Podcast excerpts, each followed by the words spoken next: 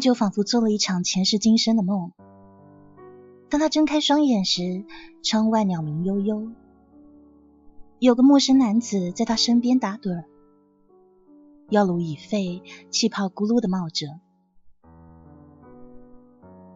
他刚要使力坐起，不想牵动了左臂的伤口，一时疼得他倒吸了一口冷气。床边的夏无眠被惊醒，下意识的说：“别动。”阿九一愣，霎时间满脸戒备的看向对方，说：“我就是要动，是你把我打伤了，对吗？还敢囚禁于我？”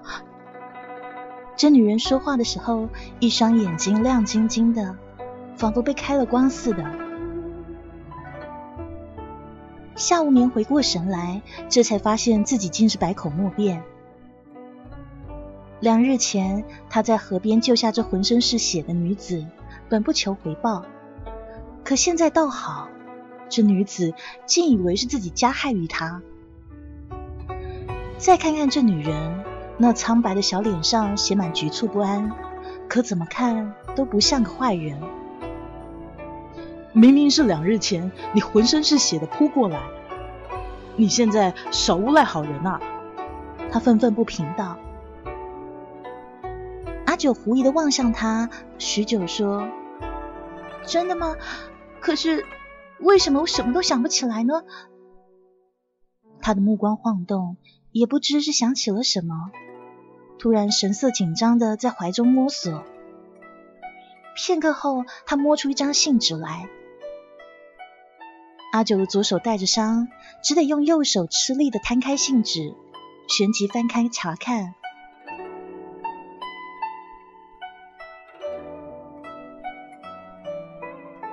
夏无眠茫然的看向他，不知道过了多久，阿九忽然抬起头来说：“原来是这样，我的名字叫九月，你叫我阿九便是。”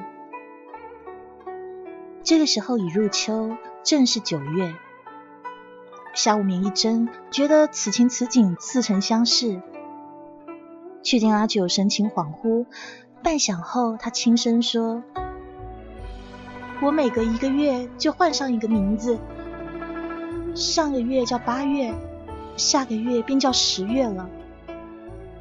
这信是八月的我写的，信里说我得了一种怪病，每过一个月记忆将会清空，所以以前的事我全都想不起来了。阿九低头望一望自己的左臂。此刻血已止住，伤口却还没有痊愈。他的脸隐入阴暗中，让人看不见此刻的表情。下午眠一时不知道该说什么。一个月清空一次记忆，这样的病简直前所未闻啊！他突然有点同情眼前这个来历不明的少女。若这个阿九所说是真，那他简直是天底下最倒霉的人啊，比他还要倒霉。不曾想，阿九突然一个机灵的转过身来，盯着他，小心翼翼的说：“那么你又是谁？你是否认识八月的我呢？”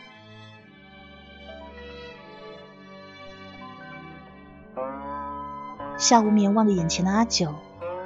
阿九的目光清澈如水，仿佛叮叮咚咚落入池塘的雨滴，怀抱着满满的希望，好像他就是他遗忘的过去。夏无眠的舌头仿佛突然打了结，以至于那么难说出口，说其实他也失忆了，他连自己是谁都不知道，又怎么会认识阿九呢？他原本以为自己是天底下最可怜的人，一觉醒来就把过去忘得一干二净，却没想到会遇上更可怜的阿九，人生中每个月都得从头来过的女子。夏无眠望着阿九那饱含希望的双眼，那份希望他又何尝没有？没有比这更可笑的相遇了。他忘记了前尘往事，却刚巧碰上一个相同的他。还有比这更可笑的吗？于是当下他鬼使神差的脱口而出：“我叫夏无眠，我认识八月的你。”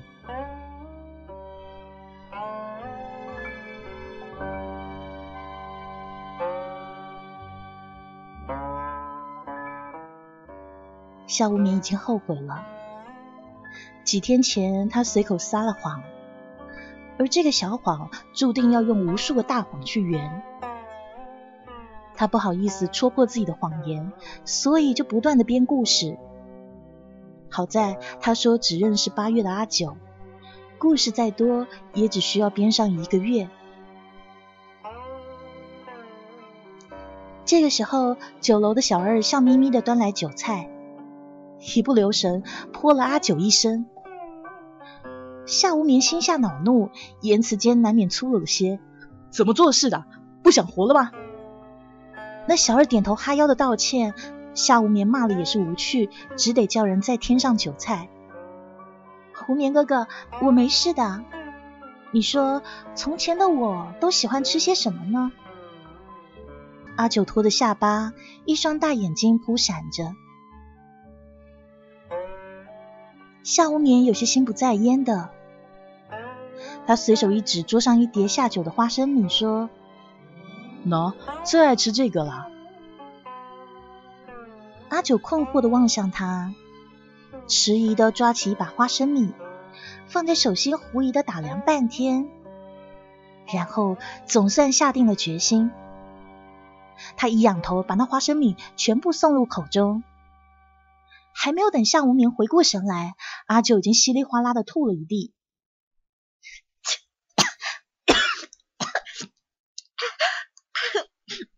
这这味道还真让人难受。无眠哥哥，还是鸡腿好吃。阿九望着自己吐了一地的花生米碎末，满脸都是嫌弃。夏无眠心下一紧。当下简直想给自己一拳，却不料缓过神来的阿九随即叹道：“说以前的我口味可真是怪，居然喜欢这种东西。”听到这话，夏无眠总算松了一口气。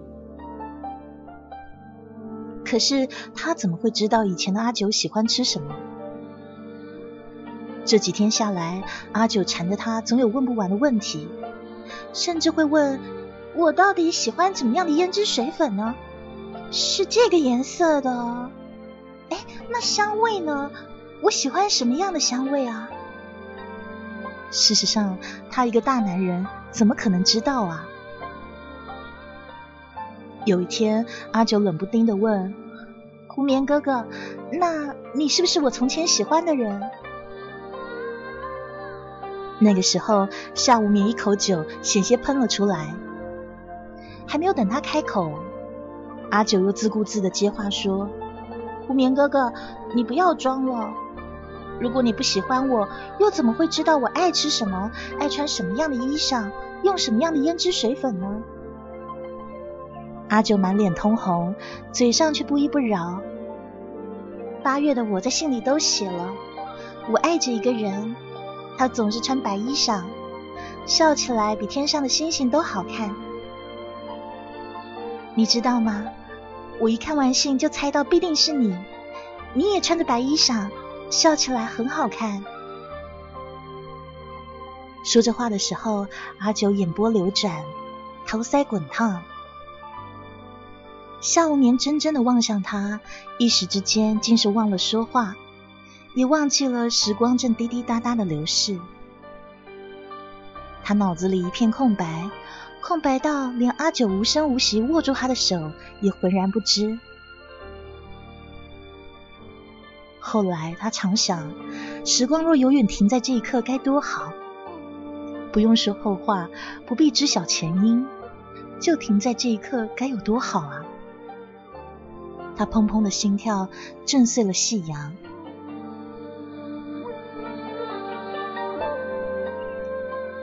此时此刻，温存的画面被轰的一声给搅碎了。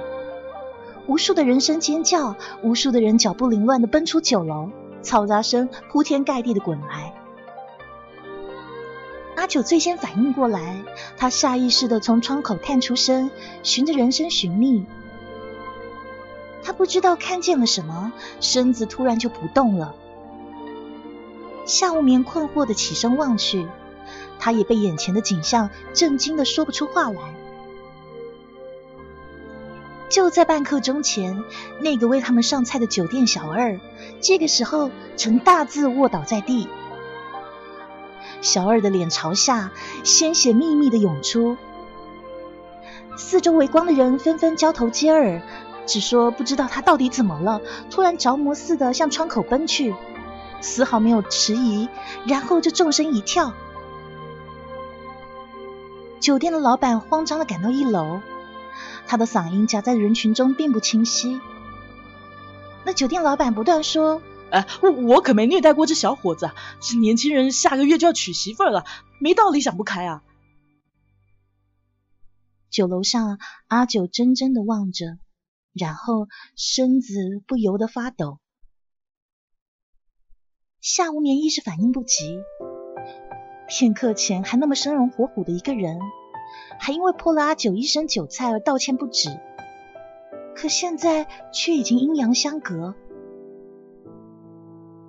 他正心烦着，却发现阿九似乎有些不大对劲。阿九那巴掌大的脸，此刻深埋在臂弯里，整个人不易察觉的颤抖着。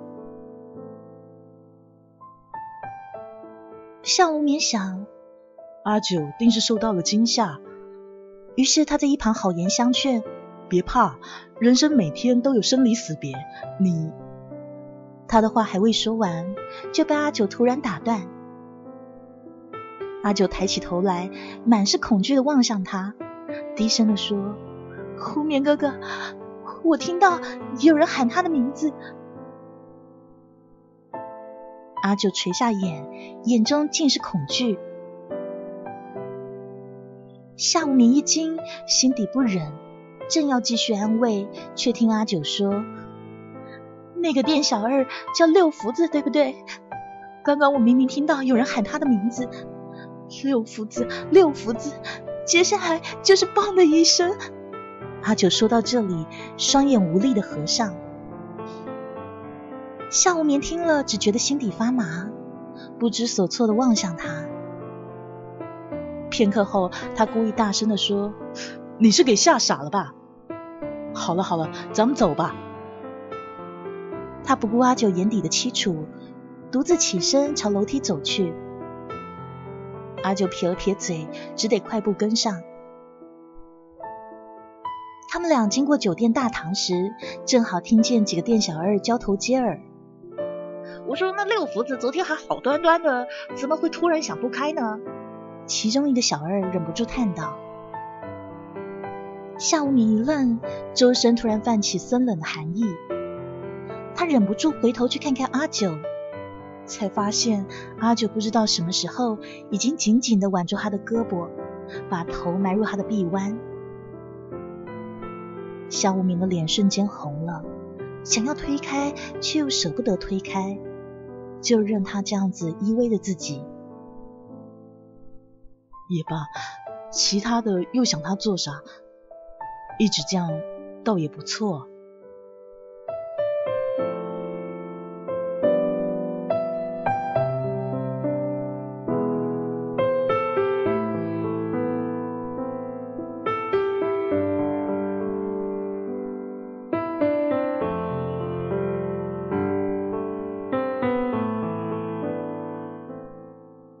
夏无眠做了一个梦。梦里，他就像死了一般卧倒在床榻上，有个看不清面目的人在他胸口缝缝补补。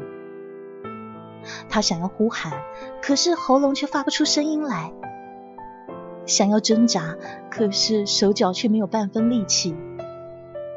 只听见那个人不紧不慢的说：“不要急，马上就好了。”梦醒的时候，他大汗淋漓。夏无眠坐起身来，窗外一钩新月明晃晃的，他已全然无睡意，干脆合衣而起，独自出门散步。却不料恰巧遇见孤身一人的阿九。阿九静静的望了他一眼，许久呐呐道：“胡眠哥哥，我做噩梦了，睡不着。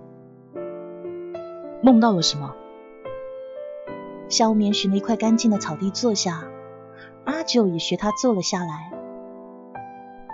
我梦见有一个看不见脸的人躺在床榻上，那个人没有意识。而我就在他的胸口缝缝补补，给他安上了一颗花朵心。阿九把身子放低，小心翼翼的躺倒在草地上。那是一朵很漂亮的小花，粉红粉红的花瓣，上面还有萤火虫似的光。只是好奇怪，我为什么要把那朵花朵放在别人胸膛里呢？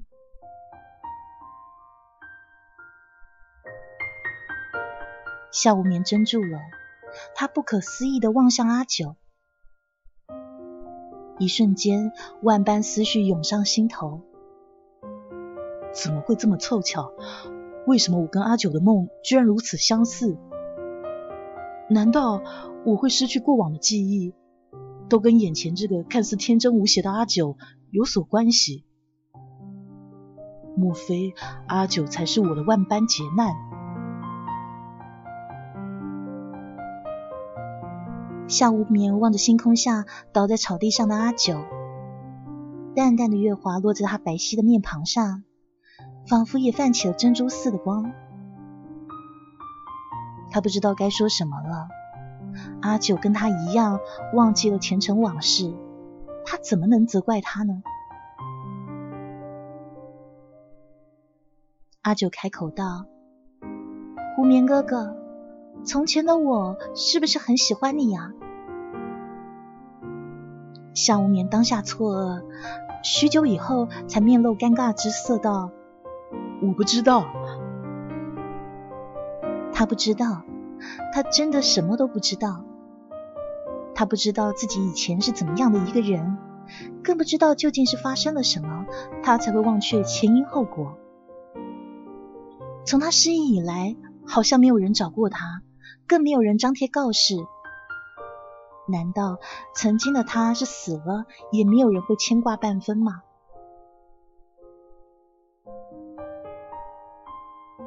夏无眠不知不觉也躺倒在草地上，毛茸茸的草摩擦他的后颈，他可以嗅到其间的淡淡青草香。无眠哥哥，虽然阿九忘记了从前的事，但是却依然很喜欢你。阿九的目光看起来比蜜糖还要甜。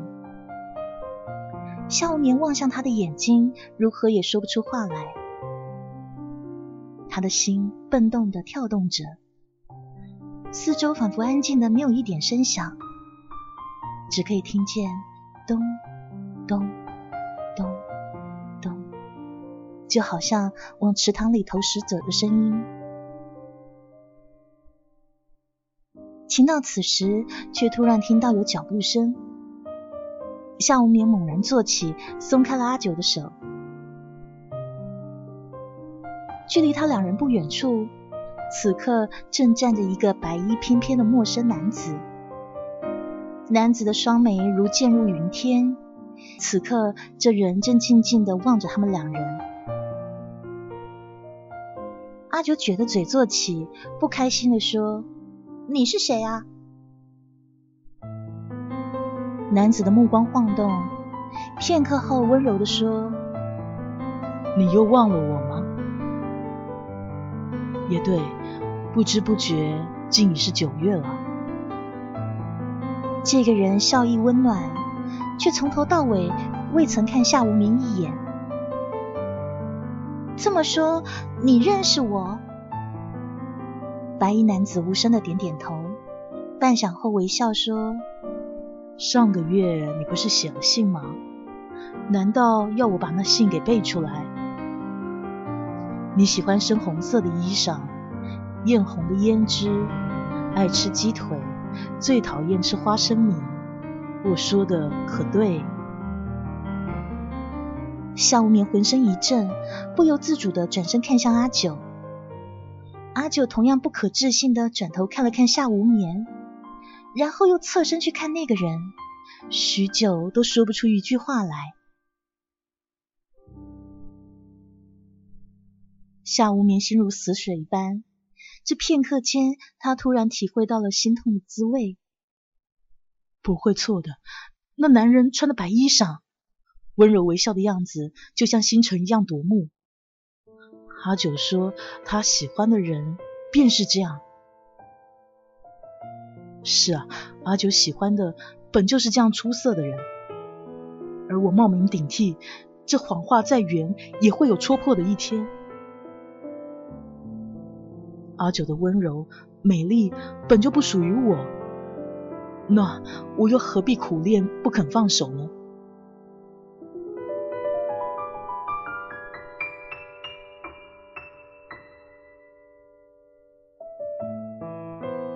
阿九，我骗了你，我其实压根就不认识你。我跟你说的你那些喜好，全是我编的。夏无眠一股脑的说道。他想，自己总算是解脱了，再不用提心吊胆会穿帮，也不用蹩脚的编故事了。夏无眠不可思议的望向阿九，终日笑眯眯的阿九，这下却是狠狠的抽了自己一耳光。夏无眠想说什么，可话语卡在喉间，只能眼睁睁的看到阿九转身跑开。空气中只留下阿九伤心欲绝的话语：“我讨厌你，你混蛋！”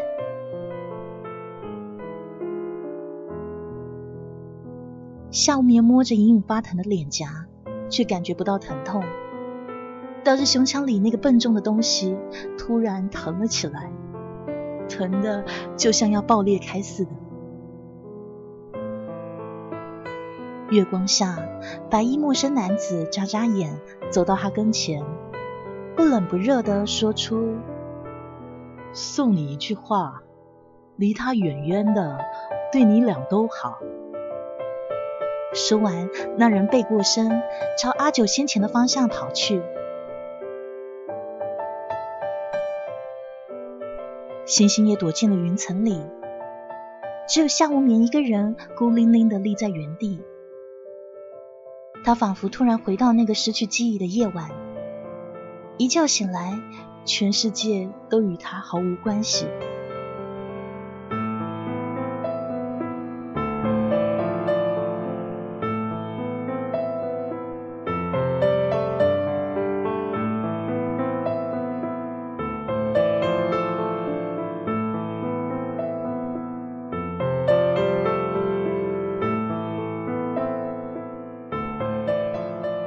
于是夏无眠真的无眠了，他眼睁睁的看着东方露出鱼肚白，星星一点一点的淡入晨光里。天亮的时候，他终于熬不住了，突然从床上坐起，然后他飞奔到阿九的房间，大力的叩门。他还有好多好多的话想对阿九说。说他不是故意撒谎的，只不过那个时候不忍见他失望罢了。他扣的门砰砰的响，门总算开了，可开门的人却不是阿九。夏无眠呆呆的望向眼前的男子，心知自己目瞪口呆的模样绝对是蠢的透顶。他眼睁睁的看着那个人从阿九的房内走出来，临走前仍不忘白他一眼。的心仿佛突然就不会跳动了，耳旁嗡嗡作响，像一千只蜜蜂在飞舞。阿九自屋内走出来，看着夏无眠的瞬间略为失神。吴夏公子，你找我有事吗？夏无眠面无表情的听着，心里满是难过。阿九。连称呼都变了，原本叫我无眠哥哥，现在变成客气疏远的夏公子。他一夜无眠。天亮的时候，他失魂落魄的赶过来，以为可以解释什么，可是换来的却是一句“夏公子”。夏公子，你找我有什么事吗？阿九静静的望向他，半晌后又重复道。夏无眠猛地抬起头来，开怀大笑说：“没事，不能找你吗？”说完以后，他突然觉得胸口简直畅快淋漓。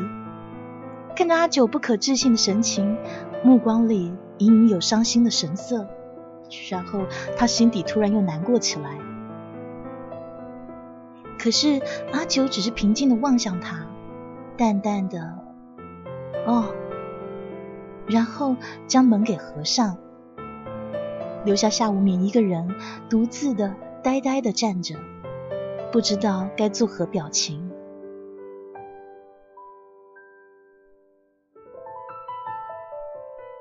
在他看不见的地方，阿九缓缓的蹲下身，将脸埋入臂弯，肩膀无声的抖动。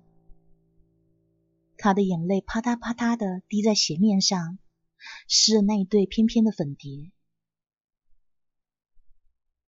昨天夜里，谷雨告诉他过去发生的一切。他跟谷雨都不是普通人，用凡人的说法，应该是花精，取天地精华，吸日月星辰灵气，时日长了就化作人形。三年前，他们刚刚脱离花生，本来想好好来人间游玩一遭。他不知怎么的，突然患上了一种怪病。这怪病让他的记忆只能停留一个月。每过一个月，他的记忆都将清零。都说人间卧虎藏龙，他们想或许能找到医治他的法子。虽然说他们有人的模样，却到底不是凡人。这三年自然不是一帆风顺。阿九每个月都会忘记自己是谁，而谷雨很用心，每个月月初都会彻夜陪伴他，等他失忆的时候，及时告诉他过去发生的一切。只是谷雨再用心，总是也会有疏忽的时候。那变故就发生在今年的八月。八月初，谷雨一不留神睡着了。当他醒来的时候，阿九已经不知所踪。天地那么大，要找一个人谈何容易啊！好在他俩都有花精的术法，只要谷雨轻念他的名字，无论隔得多远，阿九都能听见。八月底，他总算寻找到他，把他带了回来，派了许多人看守他。可是世事难料，古雨以为万无一失了，却不料在九月初苏醒的阿九依旧忘了所有，拼了命的逃了出去。迷迷糊糊中，甚至不惜打伤了所有领取酬金看守他的普通老百姓，因此他的左臂也受了重伤。谷雨真的不知道该怎么办了。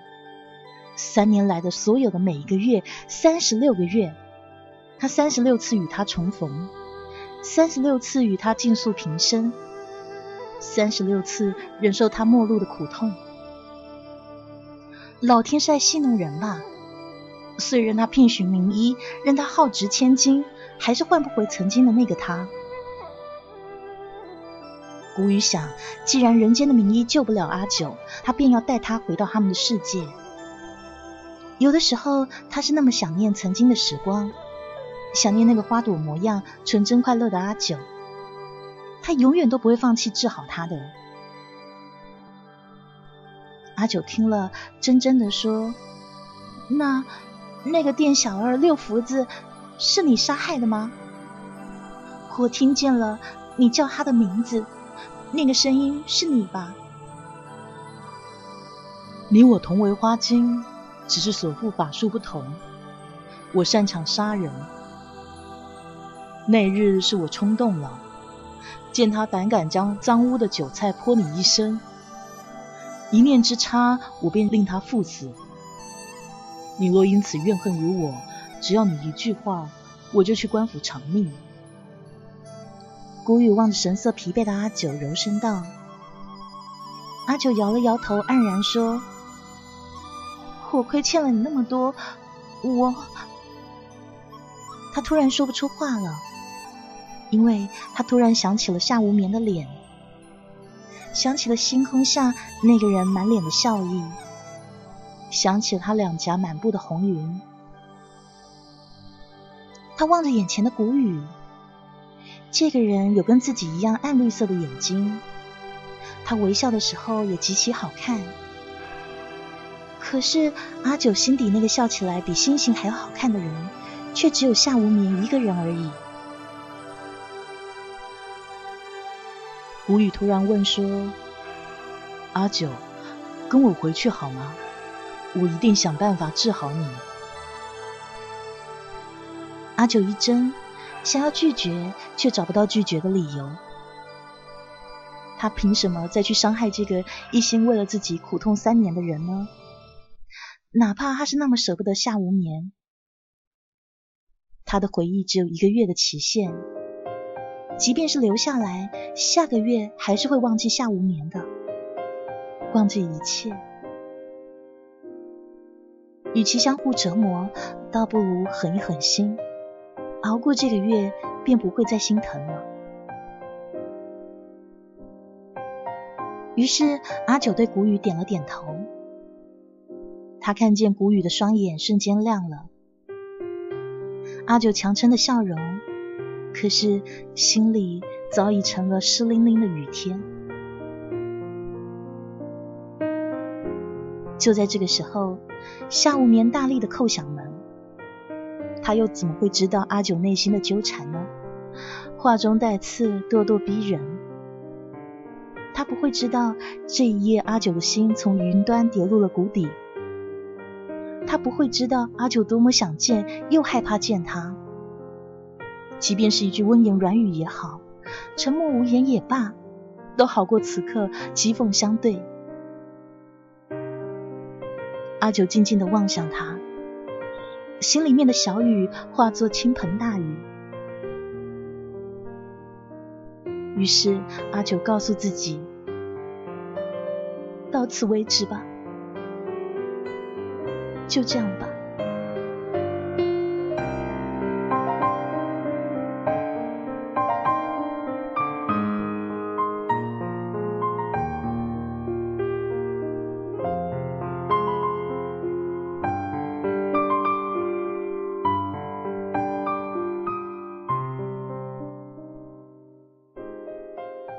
独自喝了很多酒，他看见天上的月亮一晃变成了三个，他哈哈的笑，老天是不是也喝醉了？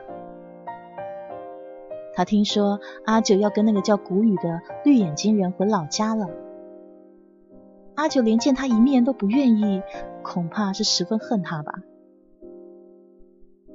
于是他一杯又一杯，酒入烟霞入喉，一路灼伤他的心。恍惚间，他好像听见了嘈杂声。他以为是阿九，欣喜的抬起头来，可是眼前却是一路陌生人。他听到其中一个人指着他说：“没错，就是他。那天六福子不小心把酒菜洒在跟他一同的姑娘身上，他还问六福子是不是不想活了。”夏无眠醉醺醺的望着眼前的人，数不清究竟是来了五个、六个，还是九个、十个。我问你呢，六福子这孩子平常从不惹事，那一天你威胁过他以后，他便跳楼死了，这是不是和你有关系？夏无眠笑眯眯的望向他们，然后眼前突然出现了许多萤火虫，他想要去抓，却没想到一把抓住了一个胖子。夏无眠说：“对啊，是我叫他去死的。这样你满意了吗？他就是被我害死的。谁呢？谁让他弄脏我的阿九？”他拍着那个胖子的脸，笑着说：“他得意的看着胖子的脸越拍越红，最后，那胖子从牙缝里挤出一个“打”字。接下来，雨点般的拳头噼里啪啦的砸向他的胸口。这一瞬间，他突然清醒了。他突然数清楚了，原来一共是六个人啊！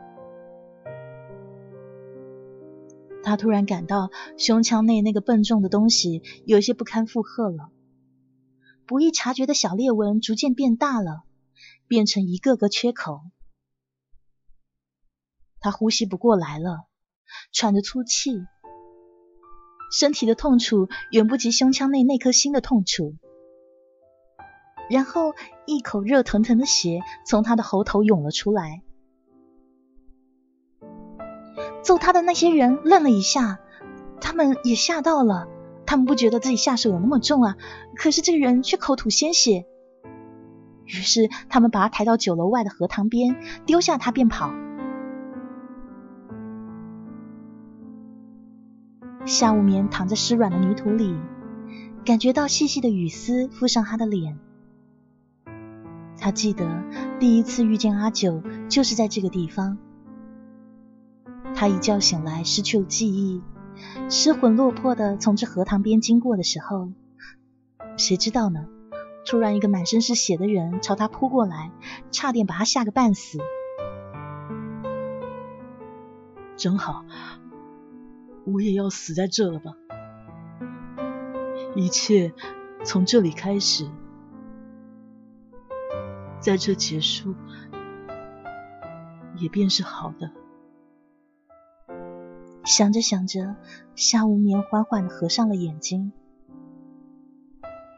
他听不见片刻后的足音纷纷，听不见谁纵身扑来，趴在他身边泪如雨下。他听不见了。什么都听不见了。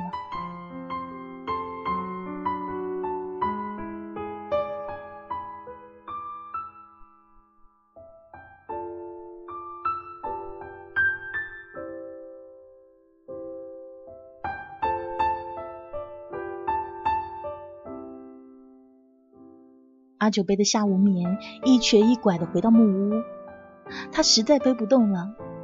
夏无眠什么力气都没有。于是他背得走走停停，非常吃力。谷雨一开门便知晓了一切，神情复杂的帮他扶着夏无眠躺下。谷雨，我求求你，你快救救他！要我做什么都可以，我求你了。阿九望向谷雨，满眼的凄楚伤心。他见谷雨沉默不语，竟扑通一声的向他跪了下来。谷雨一惊，连忙去扶阿九，阿九却是不愿意起。我知道你神通广大，你可以说说话便杀了六福子，肯定有办法救无眠。我求求你，帮我救救他好吗？阿九说到这里，话语里已经有气声。谷雨实在不忍心看他这样，目光如死般平静。他望着跪在地上的阿九，缓缓的说。他只剩下一口气了，你真的要救他，即便是付出一切吗？跪在地上的阿九点头不止。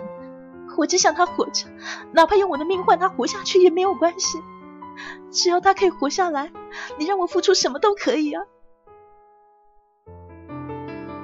从那天清晨将他堵在门口开始，阿九便狠下心，不再搭理夏无眠。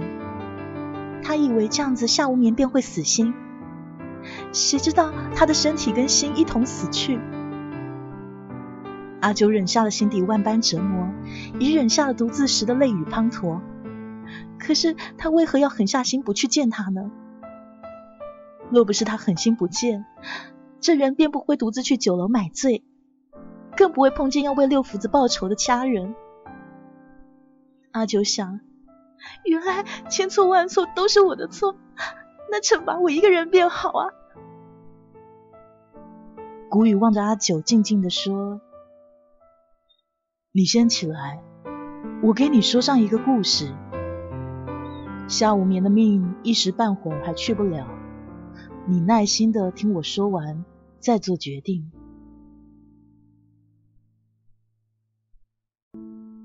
阿九着急的抬起头来，听谷雨缓缓道来。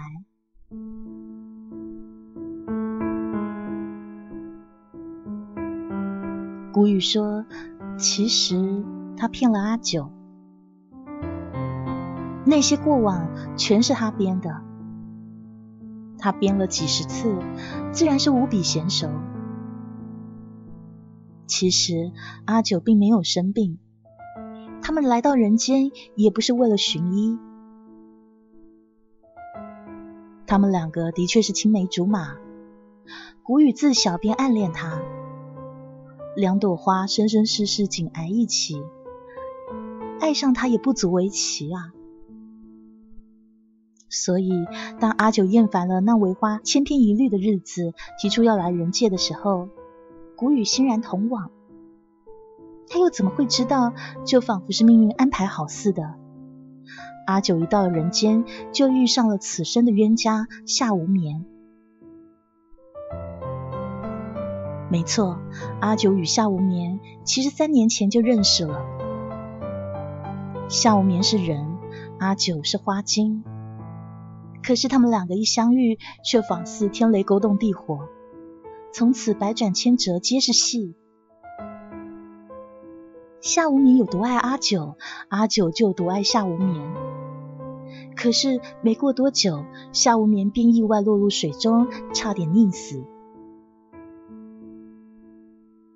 三年前的阿九抱着即将死去的夏无眠的身体痛哭不已，而夏无眠的心渐渐停止了跳动。阿九不甘心，于是为他缝入了一颗花朵的心，勉强帮他续上了命。在这天地之间，花精是那么渺小，催动法术是需要付出代价的。就像谷雨杀死店小二的同时，也会折损自己的寿命。三年前的阿九逆天而行，救回本该死去的人，自然也是有代价的。这代价便是他过往所有的记忆。阿九的花心可以给夏无眠续一个月的寿命，而他付出的代价就是过去的记忆。醒来后的夏无眠也会一同忘却前尘往事。阿九亦是如此。如果说故事到了这里就终结了，该是多好！夏无眠可以多活一个月，而阿九虽然忘记过去，可是还可以重新开始。只可惜命运就爱折腾人。故事到了这里并没有结束，反而是峰回路转。失忆后的阿九。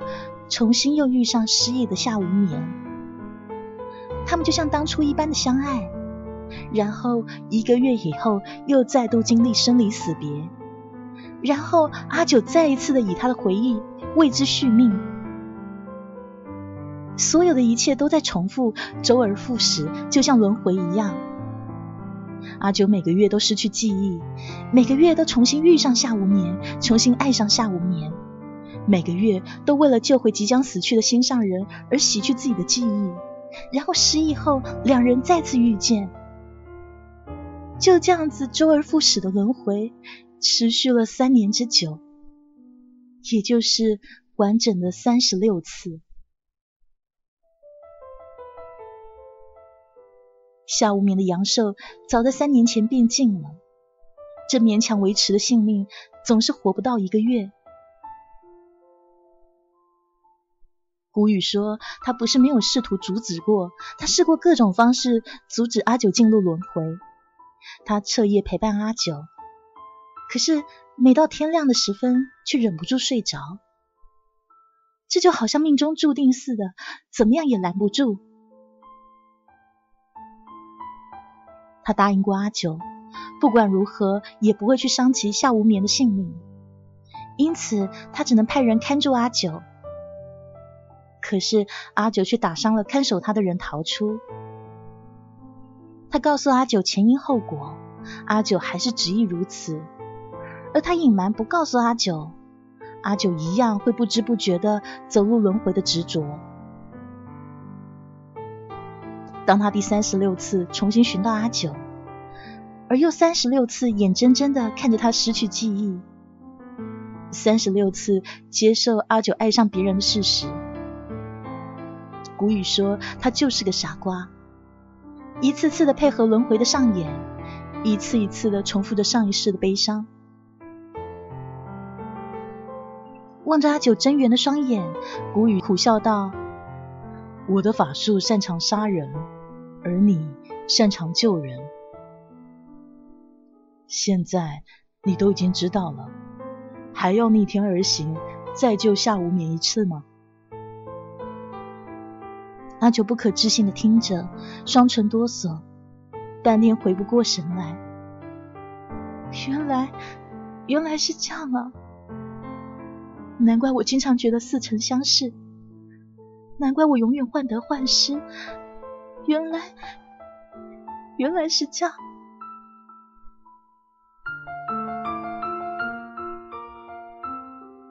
他回头望了一眼床榻上一动不动的夏无眠，月光落在他苍白的面颊上，仿佛一块白玉。真快，现在又到了九月底。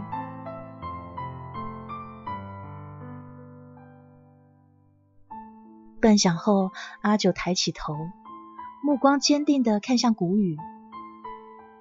我的答案跟从前一样，我要救他。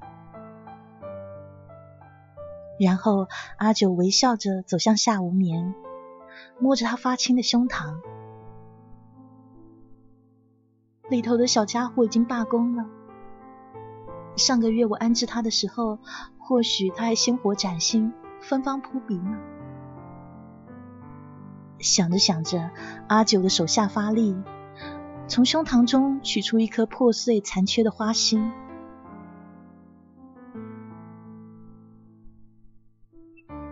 他紧紧的捧着那颗花心，缓缓的合上了眼睛。接下来，一点一点淡黄色的光晕从他身体里溢出，如扑闪扑闪的萤火虫。它们通通飞入了破损的花心里，这光晕便是阿九这一个月来的记忆，欢笑和泪水，痴心与痛心，此刻通通飞入花心，补满那裂开的胸膛。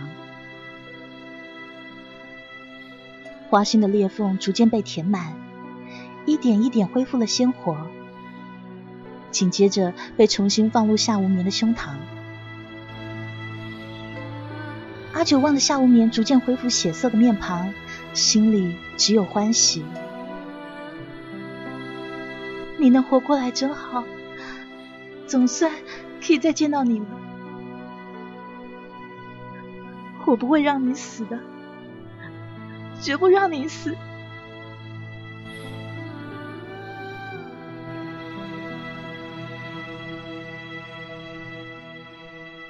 古语无言的望着眼前的二人，心里悲伤万千。他也是永远不会放弃阿九的。再漫长的时光，再刻骨的折磨，他也会守在阿九身侧。因为爱上了一个人，你就没有了选择，只能硬着头皮走下去。事实再无可奈何，你也想赌一个侥幸，赌一个微乎其微的可能。他之于阿九，阿九之于夏无眠，都是这样心存侥幸的傻瓜。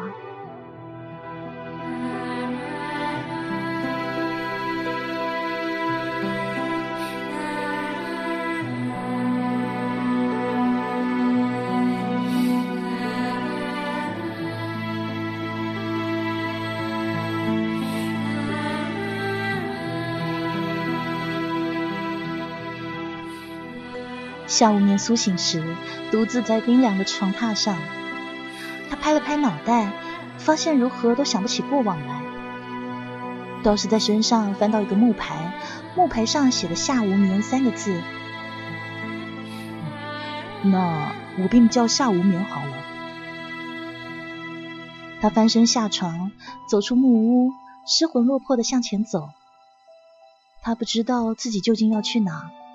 他连自己是谁都不知道，或许是太过匆忙，不知不觉间竟与一个人撞了满怀。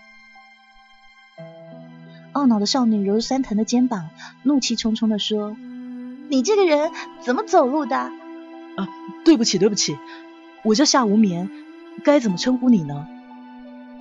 夏无眠一边赔礼，一边悄悄地打量着对方。这个少女有一双暗绿色的眼睛，连嗔怒的样子都十分好看。我，我叫十月，你叫我阿十便好。夏无眠觉得眼前的情景似曾相识，可究竟在哪里遇到过呢？他实在想不起来。毕竟他把过去都忘却了。但是。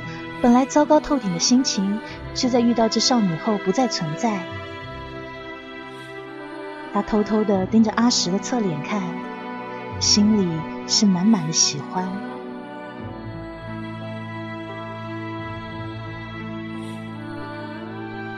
不远处的屋檐上，谷雨沉默着望着发生的一切，轻轻的一声叹，都在萧瑟的秋风里。第三十七次开始了。